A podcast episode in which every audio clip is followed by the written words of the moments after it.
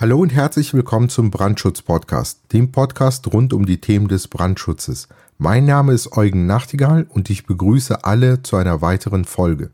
Mit dieser Folge wollen wir ein neues Format einführen, bei dem wir die Inhalte des YouTube-Kanals Brandschutz im Dialog, der von Carsten Janitz betrieben wird, präsentieren. Den Kanal finden Sie ganz leicht über die Suche Brandschutz im Dialog auf YouTube. Den Link zum Kanal www.brandschutz bs-dialog.net setzen wir auch in die Beschreibung dieser Episode. Schauen Sie doch mal auf diesem Kanal vorbei, dort gibt es zahlreiche Videos zum Brandschutz. Wir starten mit dem Thema brandschutzrelevante Bauteile erklären. In diesem Beitrag haben Carsten Janitz und ich uns zu diesem Thema ausgetauscht. Nachfolgend nun die Audiospur des Videos. Hallo meine Damen und Herren, Brandschutz im Dialog entwickelt sich weiter. Wir konnten Professor Dr. Eugen Nachtigall gewinnen, ab sofort pro Monat ein Video gemeinsam mit uns zu produzieren. Professor Nachtigall ist als Hochschullehrer damit beschäftigt, unter anderem Brandschutz zu unterrichten. Vor allem aber ist er als Sachverständiger unterwegs und damit ein Kenner der Thematiken des Brandschutzes auf den Baustellen. Wir werden in dieser ersten Ausgabe uns einmal das durchdrungene Bauteil ansehen und Ihnen versuchen zu erklären, wie Sie erkennen können, ob die Durchdringung durch dieses Bauteil geschottet werden muss oder nicht. Ich wünsche Ihnen viel Spaß. Nach dem Intro geht es los.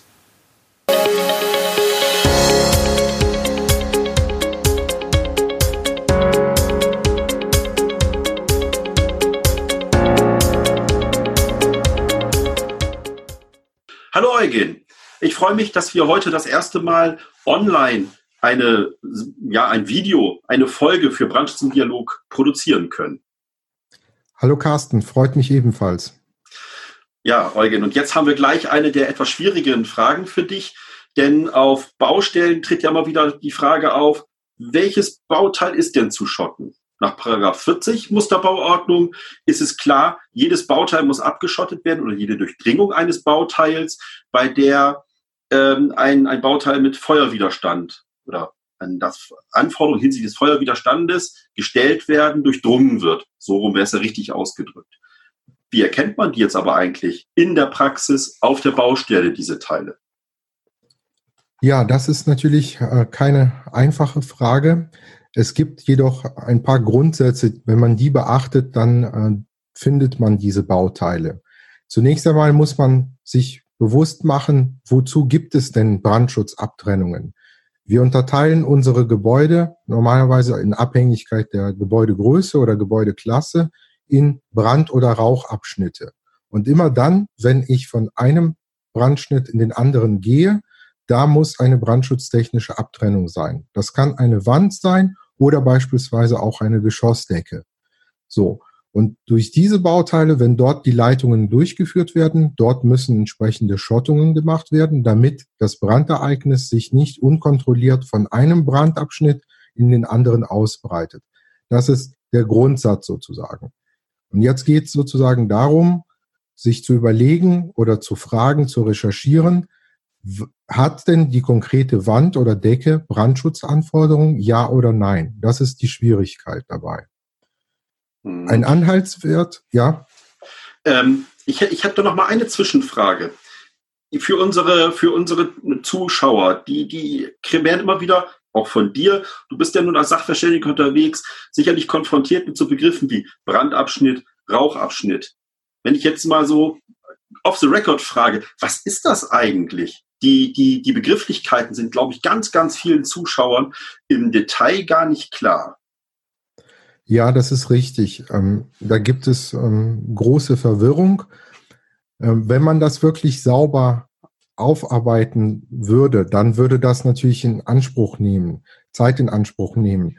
Ich bin der Meinung, dass äh, ein Ausführender nicht unbedingt diese Tiefe benötigt, um keine Fehler zu machen.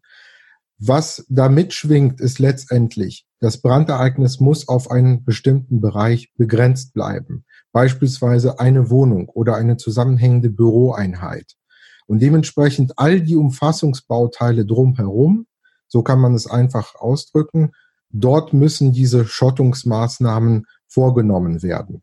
Mhm. Dann können wir doch eigentlich festhalten, für den Praktiker auf der Baustelle ist eine Differenzierung zwischen Brandabschnitt auf der einen Seite und Rauchabschnitt auf der anderen Seite irrelevant. Ja, das ist deshalb irrelevant, weil man das der Wand oder der Decke nicht unmittelbar ansehen kann, ob das sich um, um ein raumabschließendes Bauteil handelt, beziehungsweise was brandschutztechnisch klassifiziert ist.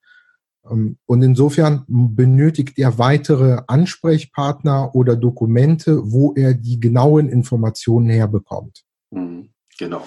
Gut, kommen wir mal wieder zum eigentlichen Thema zurück. Woraus ergeben sich denn eigentlich diese Anforderungen an den Feuerwiderstand? Der Brandschutz ist ja stark geregelt. Wir haben die jeweilige Landesbauordnung am Bauort oder auch weitere Sonderbauverordnungen. Und dort stehen eben Anforderungen an Bauteile in Abhängigkeit davon, in welchem Gebäude wir uns befinden. Also beispielsweise jetzt in größeren Gebäuden, Gebäudeklasse 5, sind es typischerweise F90 Bauteile, also feuerbeständige Bauteile, die wir dort haben. Das mhm. können beispielsweise Geschossdecken sein oder auch Trennwände zwischen den sogenannten Nutzungseinheiten. Okay, genau. Also es ist normativ geregelt, ergibt sich aus den jeweils am Bauort gültigen Landesbauordnungen. Ähm, manchmal kommt ja aber auch bei den Ausführenden die Frage, was soll das eigentlich? Warum gibt es denn da auch verschiedene Zeiten? Ich habe gerade die Tage mit äh, Marc zusammen einen Vortrag gehalten und da kam auch die Frage, ja, warum gibt es denn Wände mit 30 Minuten, mit 60, mit 90 Minuten und dazu auch noch passende Abschottung. Kannst du uns das irgendwie erklären?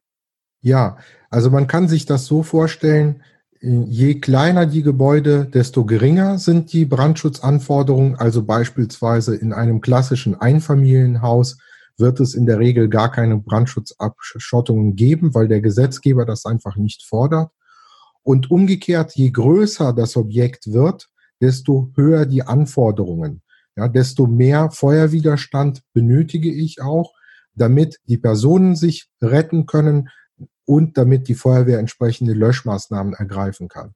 Und der Gesetzgeber geht hin und staffelt dort einfach. Bei einfachen Gebäuden mache ich gar keinen bis äh, einen sehr simplen Brandschutz.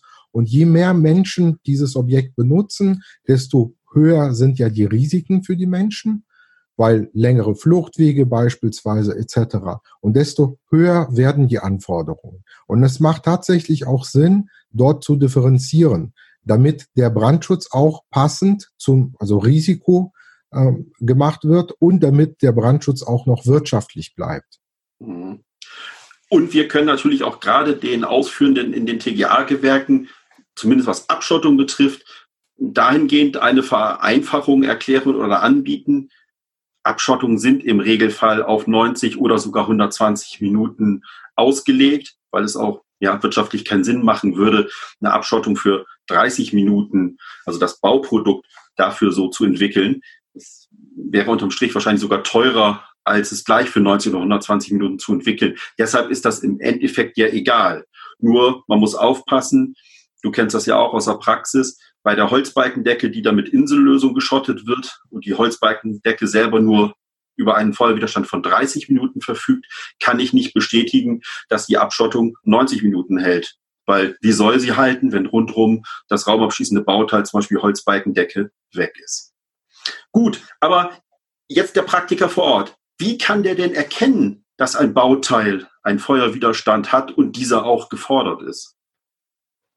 Ja, zunächst einmal gibt es äh, sehr gute Anhaltswerte. Wenn Sie beispielsweise an einer Wand zu tun haben, wo eine Brandschutztür eingebaut ist, und das erkennen Sie ja immer an der Beschilderung, an der Plakette von der Brandschutztür, dann können Sie schon davon ausgehen, dass es sich auch um, bei dieser Wand um einen brandschutztechnischen Raumabschluss handelt.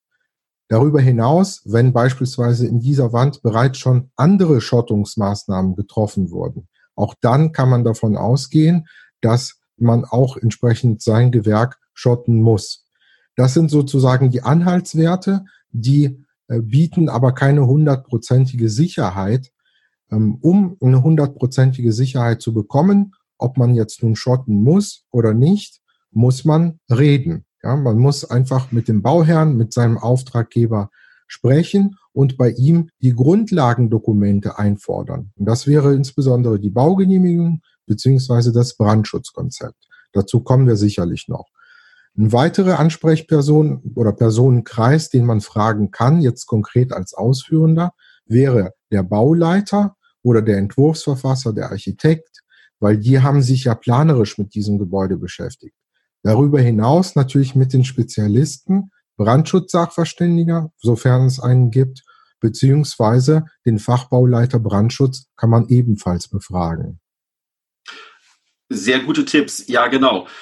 Wir beobachten leider recht häufig, dass äh, Baumaßnahmen ausgeführt werden, ohne das gültige Brandschutzkonzept zu kennen. Ich glaube, wir sollten einfach zum Thema Brandschutzkonzept nochmal eine Folge machen. Vielleicht machen wir gleich einfach die nächste Folge im nächsten Monat zu diesem Themenkomplex, denn das ist ja auch nicht so ganz ohne, da muss man ja auch einige Feinheiten beachten. Hm, ich finde aber dein Tipp gut. Wenn schon andere Durchdringungen, wie auch immer sie aussehen, ob Tür, Rohrleitung oder halt auch zum Beispiel Lüftungsanlage, eine Brandschutzklappe vorhanden ist, dann muss ich ja aufmerksam werden. Dann muss, spätestens dann muss ich Fragen stellen. Guter Hinweis. Ich denke mal, der ist auch wirklich für den Praktiker am ehesten umsetzbar. Ähm, kannst du noch irgendwelche Tipps oder Hinweise geben für den Praktiker, vielleicht auch für den Planer, wie mit gerade Bestandssituationen umzugehen ist?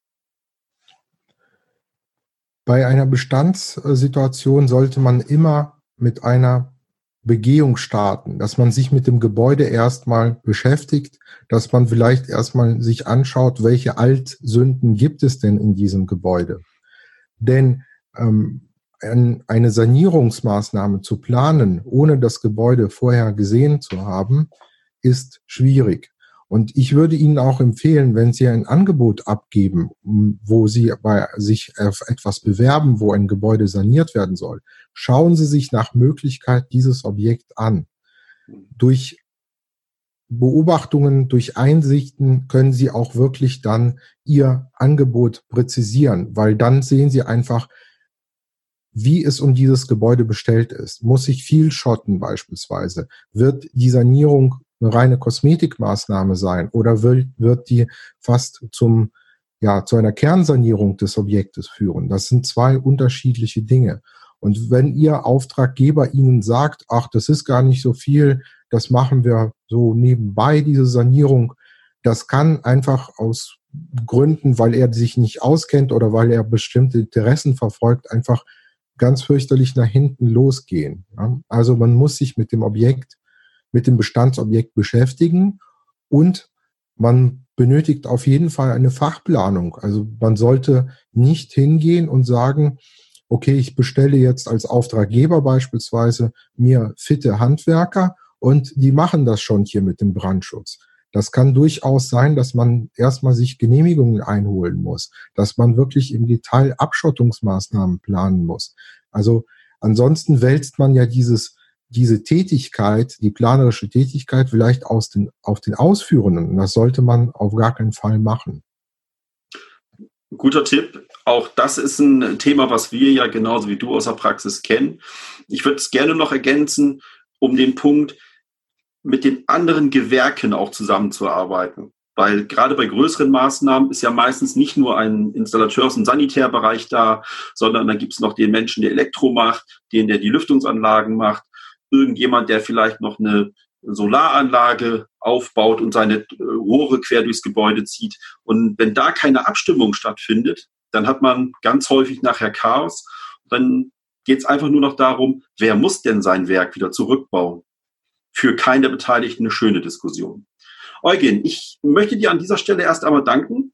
Ich denke mal, die Zuschauer können aus deinen Ausführungen eine Menge mitnehmen. Wie gesagt, ich würde sagen, nächste Folge produzieren wir dann zum Thema Brandschutzkonzept. Das ist ja auch so ein Thema, was immer wieder gegenständlich ist für Ausschreibung, aber natürlich auch für die Ausführung. Bis zum nächsten Mal. Liebe Zuschauer, Sie können Eugen Nachtigall ebenfalls erreichen. Kontaktdaten, Kontakt entweder über uns oder aber auch direkt werden wir unter dem Video einblenden oder einbauen. Ich wünsche Ihnen erstmal weiterhin viel Spaß und Erfolg im Brandschutz. Brandschutz im Dialog meldet sich demnächst wieder. Bis dahin, Ihr Carsten Janitz.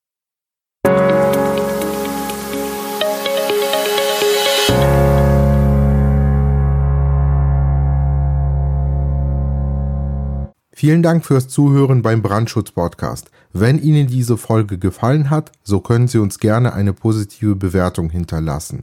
Über ein Abo würden wir uns natürlich auch sehr freuen. Gerne können Sie uns interessante Persönlichkeiten aus der Branche oder auch Themen auf brandschutzpodcast.de vorschlagen. Wir werden versuchen, Ihre Vorschläge aufzunehmen. Das war's von uns heute. Bald geht es wieder weiter. Ich sage Tschüss und auf bald.